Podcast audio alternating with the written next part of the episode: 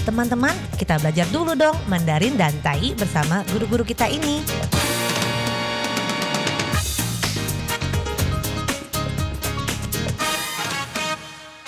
Apa kabar? Tajahau, saya Maria Sukamto. Tajahau, saya Ronald. Dageho, apa kabar? Selamat berjumpa bersama kami berdua dalam kelas belajar bahasa Mandarin, Tai yaitu bahasa Taiwan, Taiyu, dan juga bahasa Indonesia. 在这里呢，您可以跟着一起学习印尼语哦，不会没有关系，先学会发音，因为这个很重要。Jadi sangat penting sekali untuk mempelajari suatu bahasa dari pengucapannya terlebih dahulu. Jadi walau belum mengerti, tak mengapa, asal kita melafalkan dengan tepat dan baru bisa mempercepat kita dalam berkomunikasi. 会正确的发音呢，会促进我们很快可以跟当地人沟通，还有在学习印尼语的时候呢，跟印尼朋友可以很快的沟通。Nah, baiklah, kita mempelajari sebuah kata yang sangat cocok untuk saat-saat misalnya kalau terjadi wabah. 我们今天学一句话哦，在如果在外面吃东西不太好的时候呢，我们要 kalau makan sedapat mungkin membeli untuk dibawa pulang. Kalau makan sedapat mungkin membeli untuk dibawa pulang. Jadi makanannya dibeli untuk dibawa pulang.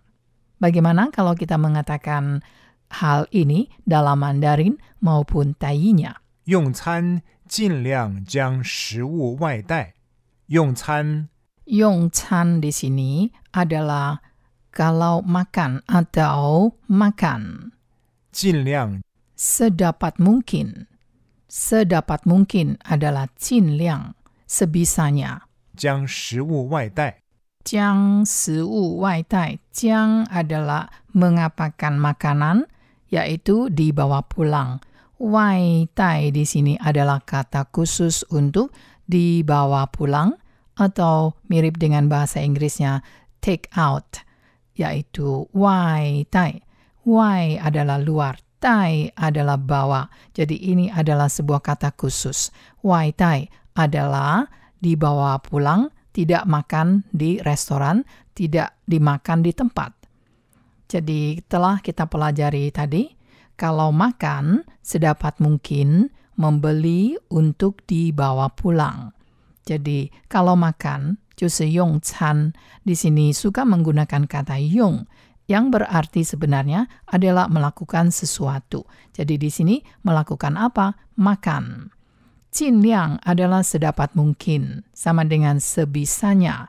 Sedapat mungkin 或者 sebisanya 也就是尽量的意思。membawa pulang makanan 将食物外带，将食物带回家，membawa pulang makanannya。在这里，这个食物呢，tidak dikatakan lagi，在这里这个印尼文里面没有再讲这个 makanan，因为 已经讲了 kalau makan sedapat mungkin membeli untuk dibawa pulang，在这里已经省略掉 membeli makanan。外带 sekali lagi masih ingat tadi apa? Betul, dibawa pulang atau seperti bahasa Inggrisnya take out. Nah, bagaimana dalam tayinya? Kalau makan sedapat mungkin membeli untuk dibawa pulang. 在这里其实就是 kalau makan sedapat mungkin membeli makanan untuk dibawa pulang. 加饭尽量外大。加饭尽量外大。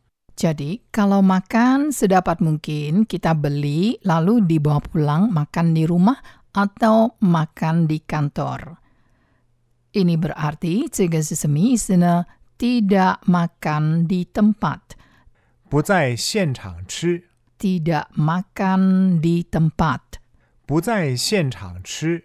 Mari kita kupas satu persatu. 我们来一个一个看啊、不在 tidak di，不就是 tidak，在就是 di，很简单，就是前置词在 di，不在 tidak di，这个呢 tidak di 被拆开来，tidak makan di，文法上有一点点不一样，可是 dalam pengertian 在意思上呢，就是不在 哪里吃呢？不在现场吃，tidak makan di tempat。不在现场吃，tidak makan di tempat。Tapi dalam bahasa Mandarinnya berarti tidak di tempat makan。那这样的文法会很奇怪。印尼文的文法是 tidak makan 不吃 在现场 di tempat。那在这里这个现场呢，就是印尼文用 di tempat。di tempat 所谓的就是现场。Kalau di restoran yang dimaksud adalah restoran。所以如果你是在一个餐厅是外带的话呢，这个餐厅我们就说成 di tempat。Saya tidak makan di sini，我不在这里吃。 Saya tidak makan di tempat，我不在现场吃。Saya mau bawa pulang，我要把它带回家。Saya membeli makanan，我买食物。Tapi 可是要外带。Untuk dibawa pulang，不在现场吃。Tidak makan di tempat。Nah, bagaimana tidak makan di tempat dalam tayinya? Tidak makan di tempat。但意是卖伫现场食。卖伫现场食。 Dan kalau lebih gaul lagi, sang penjual bertanya, 要在这里吃吗？Apakah mau makan di sini? 要在这里吃吗？ma adalah seperti kata serukah. 要在这里吃，apakah akan makan di sini kah? 要在这里吃吗？我不要在这里吃，saya tidak mau makan di sini。不在现场吃，tidak makan di tempat。我不要在这里吃，saya tidak mau makan di sini。tapi 可是我要外带，saya mau membawa pulang makanannya。老板，我要外带。Artinya, Pak, saya mau beli untuk dibawa pulang。atau lebih tepat lagi, Pak bungkus。那在印尼文里面讲 bungkus 意思呢，就是打包，但是也不一定是打包，但是就是像外带的意思。bungkus 意思呢，就是把食物包起来要外带的意思，而并不是说我要点餐 bungkus。bungkus 自己本身的意思是 包起来，所以在印尼文有。